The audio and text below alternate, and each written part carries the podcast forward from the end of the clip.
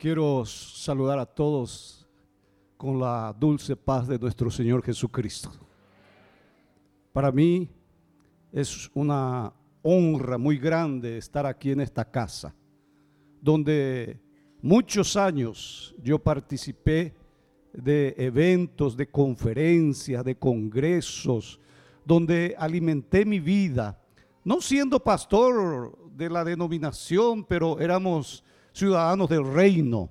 Y quiero agradecer al pastor Tito por este privilegio, porque yo como pastor sé que el púlpito se da solamente a una persona de confianza y agradezco por esa confianza también en esta noche. Yo traigo, me, me, acompaña dos pastores de nuestra iglesia, el pastor Jackson Sousa y el pastor Víctor Hugo León. Son compañeros fieles que estamos en este viaje de tres días vinimos a ver nuestra obra también aquí, ayudar a traer un poquito, fortalecer un poco la visión de la iglesia y de esa manera también poder cooperar con el trabajo aquí en Paraguay.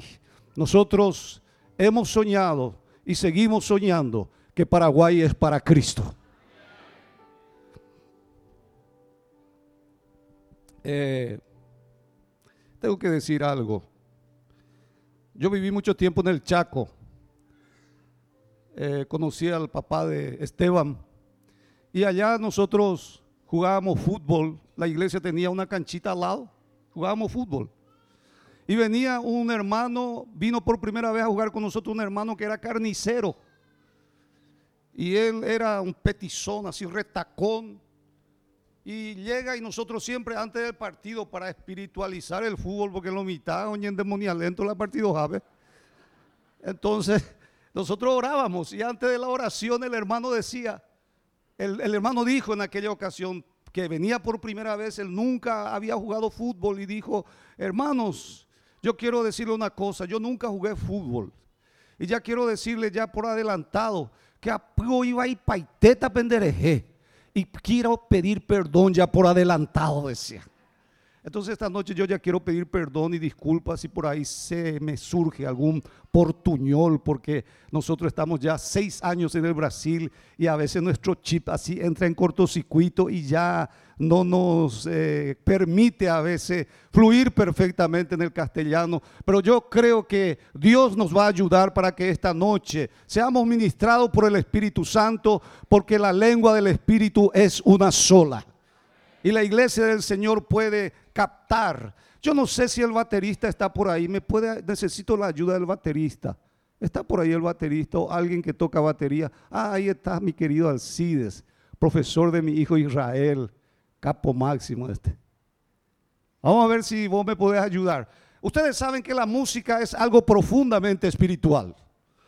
La música eh, es una cuestión que eh, nosotros sabemos que penetra allá en lo profundo de nuestro ser por ejemplo, hay ritmos y estilos musicales que nacieron en ambientes profundamente espirituales. El otro día escuchando una entrevista de unos músicos, eh, ahí me, eh, escuchando, ellos estaban diciendo que un ritmo conocido en el Brasil, que es el ritmo funky, no sé si permiten aquí tocar el funky, aquí se puede tocar. ¿Usted puede tocar el ritmo funky un poquito? Un ritmo funky. hasta ahí nomás, porque si no los hermanos van a comenzar a bailar aquí esta noche. Ustedes saben que ese ritmo nació en una, en una sesión umbandista. Se perfeccionó en sesiones de umbanda. Y es por eso que este ritmo causa furor en los carnavales, en las fiestas, y son factores de destrucción de muchas vidas, jóvenes y adultos que están metidos en este ritmo. Y la pregunta es ¿por qué? ¿Por qué es que el ritmo eh, hace, eh, eh, pega tanto, agarra tanto la vida de una persona? Y ahí me acuerdo de aquel versículo que está en Ezequiel y quiero que abra conmigo y que te quedes nomás un ratito porque te voy a volver a pedir algo, ¿verdad? Ezequiel capítulo 28, versículo 13. Ezequiel capítulo 28, versículo 13, versículo muy conocido. Dice la palabra de Dios, en Edén, ¿lo tienen? Ah, ya está aquí atrás. En Edén, en el huerto de Dios estuviste, de toda piedra preciosa era tu vestidura, de cornarina, topacio, jaspes, crisólito, berilo, ionice, de zafiro, carbunclo, esmeralda y oro. Los primores de tus tamboriles y flautas estuvieron preparados para ti en el día de tu creación. Como la palabra de Dios aquí nos enseña que incluso en el sentido de la palabra en hebreo, Satanás tenía incorporado los tambores. Satanás tenía incorporado la música, porque muchos estudios vemos, hemos leído muchos libros, que él era el director de alabanza en el cielo. ¿Cuánto ya escuchó de esto? Satanás era el director de alabanza, el ministro de alabanza en el cielo. Y yo me pregunto, ¿por qué es que Satanás hoy día usa el ritmo, usa los tambores para poder seducir generaciones y generaciones de vidas. ¿Y por qué también Dios le puso, eh, eh, le, puso ahí dentro, vamos a decir así, el ritmo a Satanás? ¿Por qué le puso ahí? Y la única respuesta que yo tengo es que Dios, a Dios, le encantan los tambores. Y por eso el título de mi mensaje hoy es Los tambores de Dios. A Dios. Y yo imagino, yo quiero que ustedes me ayuden a imaginar y me ayuden también a, recrear, vamos a decir así, lo que eh, era el cielo cuando Satanás estaba dirigiendo la alabanza. ¿Sí? No sé si podés hacer el ritmo ese medio apache. Tum, tum, tum, tum, tum, tum, tum, tum, tum, tum. ¿Podés hacer? Vámonos. No, no. Tum, tum, tum, tum, tum, tum, tum, tum, tum. Eh, más eso. Vamos, fuerte. Digan conmigo, santo. Vamos, santo. Vamos, vamos, vamos. Santo. Fuerte. Más, más. Más. Eso. Otro. O sea, el cielo con los ángeles con Satanás a la dirección de la alabanza. Yo imagino, porque estoy imaginando eh, esta noche, yo imagino que ocurría algo así en el cielo.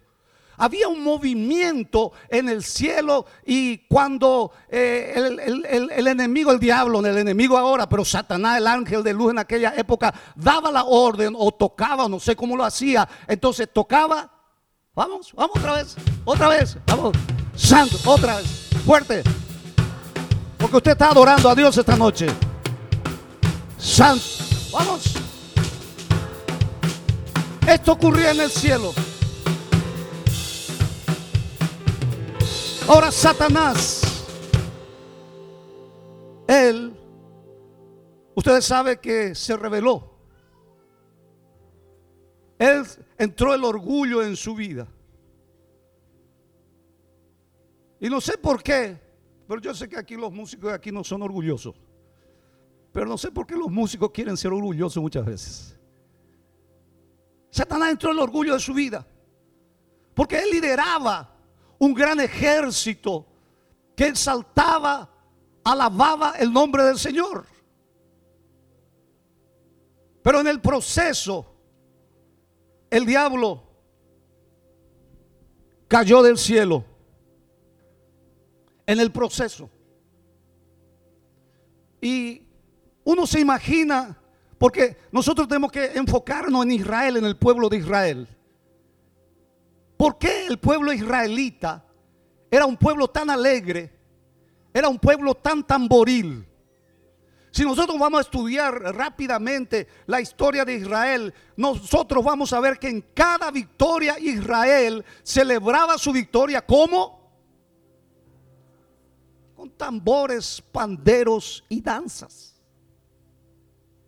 Si nosotros recordamos rápidamente algunas situaciones en el Antiguo Testamento, en Éxodo, por ejemplo, cuando cruzaron el Mar Rojo allá en Éxodo 15, 20, no hay necesidad que abra. Dice la palabra de Dios que Miriam, eh, cuando cruzaron el Mar Rojo, Miriam comenzó a bailar, a danzar, tocando los tamboriles, sus tambores, con alegría, celebrando su victoria. Aquel tambor que ellos tocaban o tamboril, eran unos tambores pequeños. No, no es, es parecido con, nuestro, con nuestra pandereta, pero son más parecidos con los tambores porque eran larguitos. Entonces, ese tamborín ellos tocaban. Y cuando terminaba y celebraban al Señor, ellos lo hacían. Si nosotros nos recordamos de otro pasaje, la filla de Jeftet salió a recibir a su papá que volvía de la guerra, también tocando tambores, saltando, celebrando con tambores.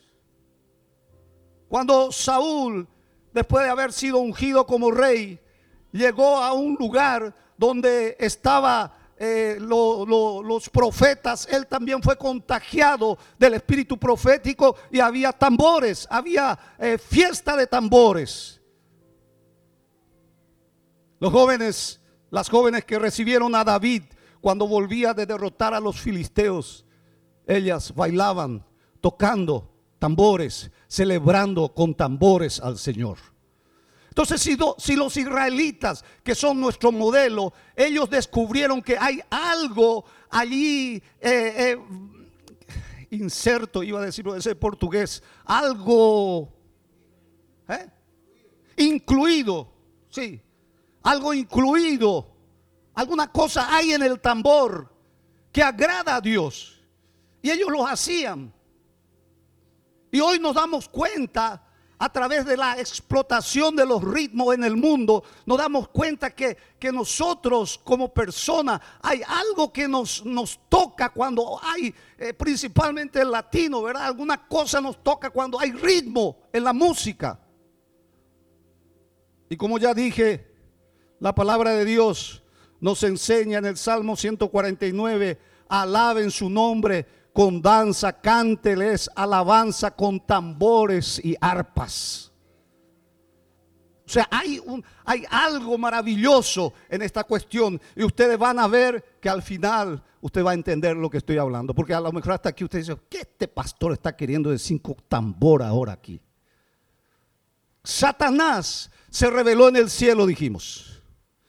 Satanás se reveló en el cielo y él arrastró la tercera parte del ejército celestial a la tierra.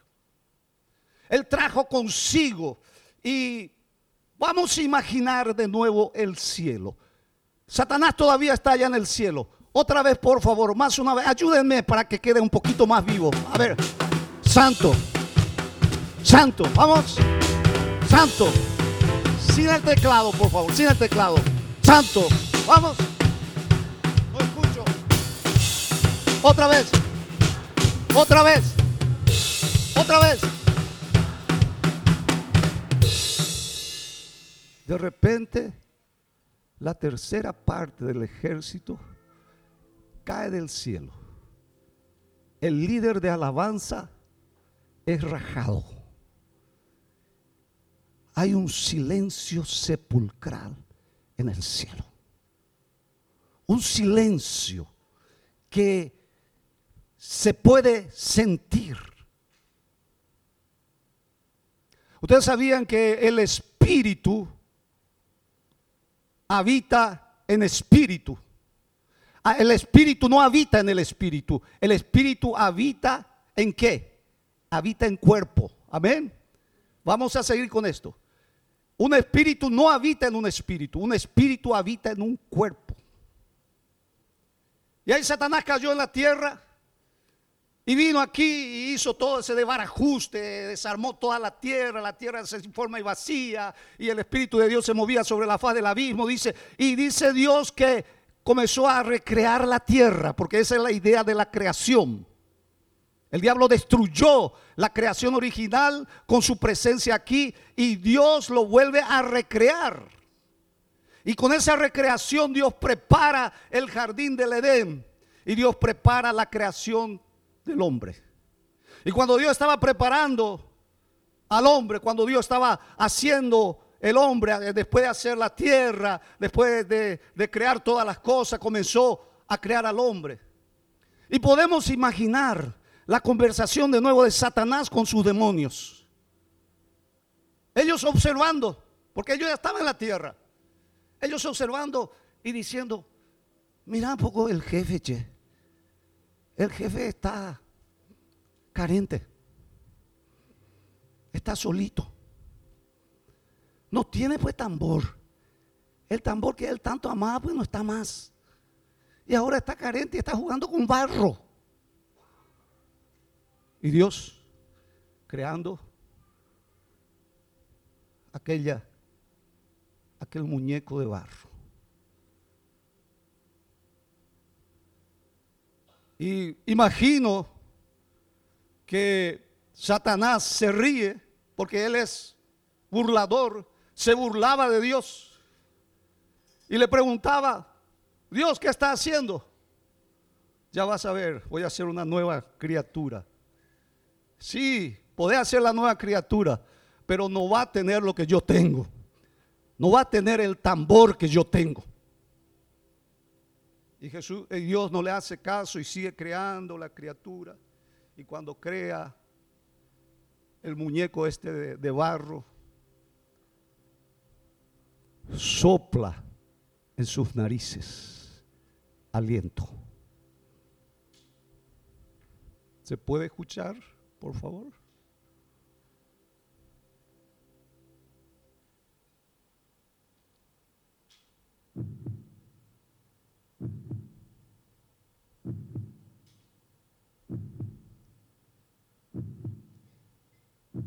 ¿Qué es eso? El tambor que Dios colocó en el hombre. El nuevo tambor de Dios que Dios puso en cada ser humano. Porque sabe una cosa, Dios, a Dios no se le gana. Satanás no va a derrotar a Dios, no va a ganarle a Dios jamás cuando, como dice en portugués un dicho, cuando es, Satanás viene, Dios ya está volviendo, porque Dios es Dios y Él sabe todas las cosas. Él creó al hombre y le dio un corazón a ritmo de tambor que golpea, golpea 24 horas, golpea, golpea 24 horas. Y Satanás quedó avergonzado. Gracias. Quedó avergonzado y se retira un poco. Pero usted sabe que el diablo no se da por vencido. Satanás se puede ir de tu vida, pero él va a volver. El diablo siempre vuelve. Y él se retiró, pero se retiró para nueva estrategia. Y él volvió y se acercó a la creación de Dios, a Adán, a Eva, a Eva para alcanzar a Adán. Y llega allá y comienza a tentarle con las palabras, diciéndole a aquella mujer, y ustedes saben la historia del principio de la caída, no tengo tiempo para entrar mucho en detalle, pero tienta a la mujer. Y la mujer desobedece. La mujer toma el fruto prohibido y se revela contra Dios. Y pasa a su marido y su marido también se revela contra Dios. Y ahí el tambor de Dios queda dañado. Ahí el corazón del hombre queda destruido. El corazón del hombre ya no sirve para adorar. El corazón del hombre ya no sirve para alabar a Dios. Porque dice su corazón constantemente piensa en el mal y hace el mal. Inclusive Jesús dijo, porque del corazón del hombre proceden los malos pensamientos, homicidios, adulterio, prostitución, hurtos, falsos testimonios, blasfemia. Es del corazón del hombre. El corazón del hombre fue destruido. El tambor de Dios que podía dar una excelente alabanza a Dios quedó totalmente destruido. Y es por eso que hoy vivimos en el mundo que estamos viviendo. Con este, con este tiempo donde a lo bueno se dice malo y a lo malo se dice bueno. ¿Sabe por qué? Porque el tambor de, lo, de Dios, el corazón del hombre está totalmente destruido. Pero sabe una cosa, a Dios nunca se le gana.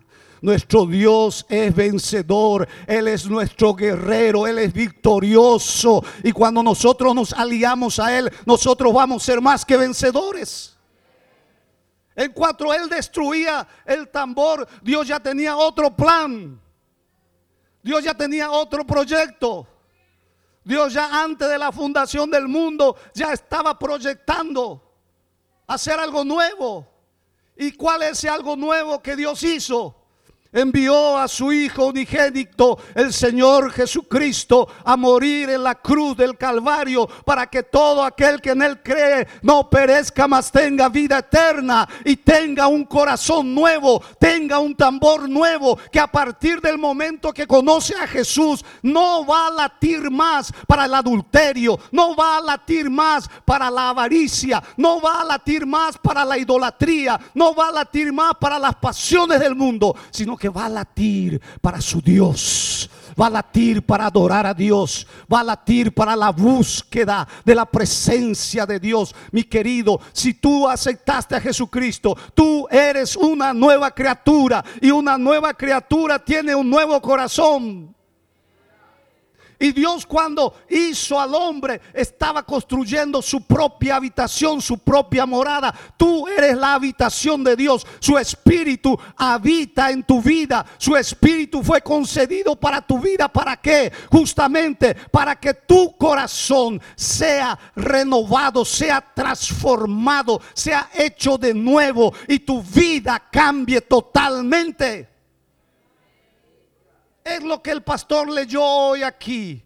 Aquel que está en Cristo, nueva criatura es. Las cosas viejas pasaron y aquí todo se ha hecho nuevo. Dije todo. No dice a medias. No dice un poco, dice todo.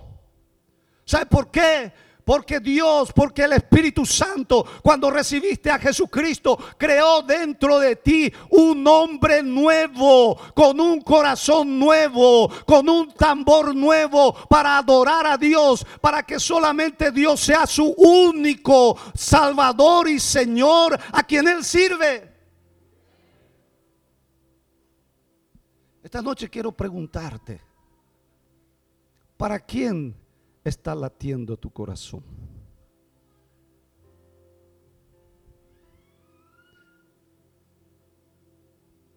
Cuando te levantas, cuando pisa el suelo, ¿en quién tú piensas?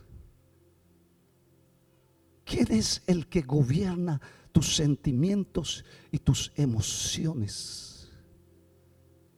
¿Quién es ¿Es Dios?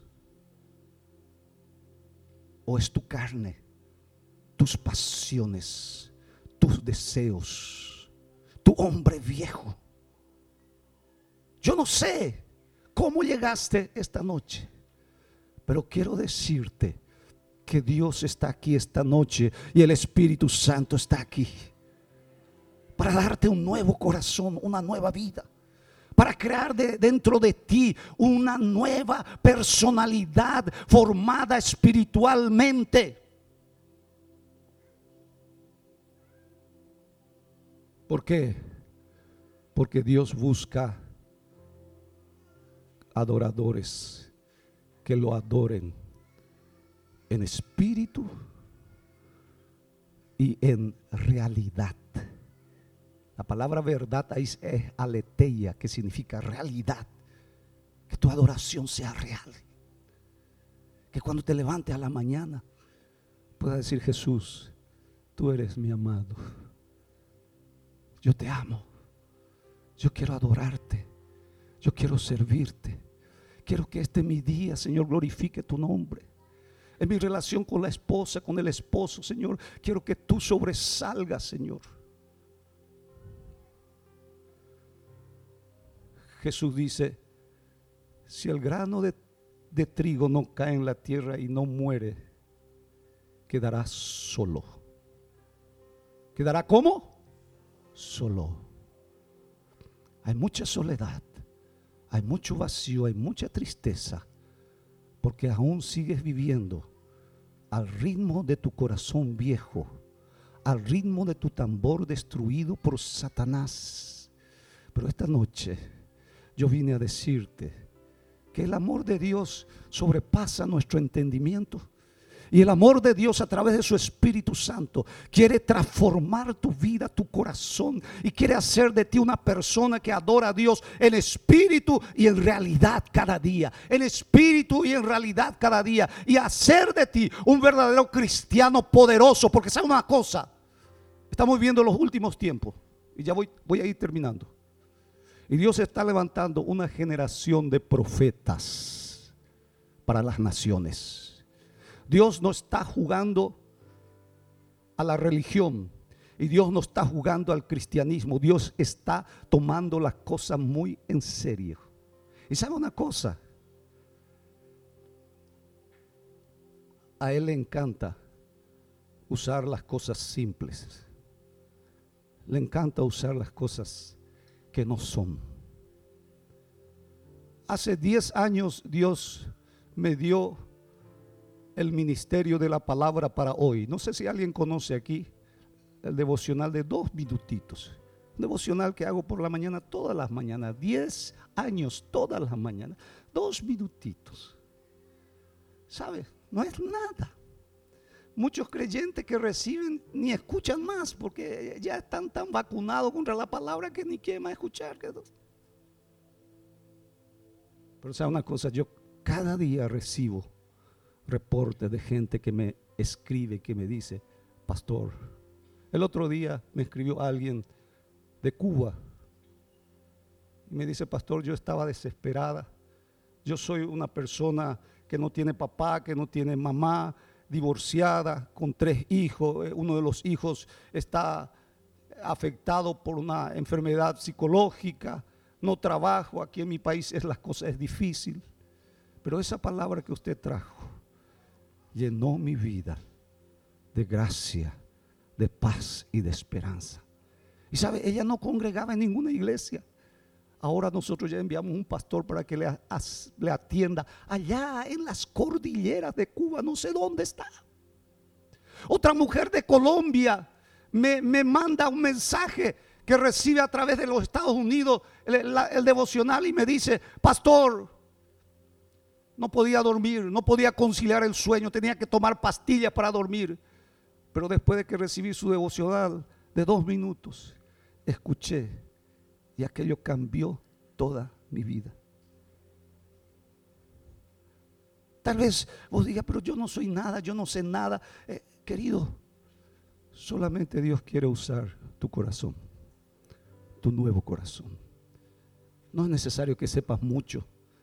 No es necesario que seas poderoso, que seas inteligente, que tengas mucha plata. No es necesario.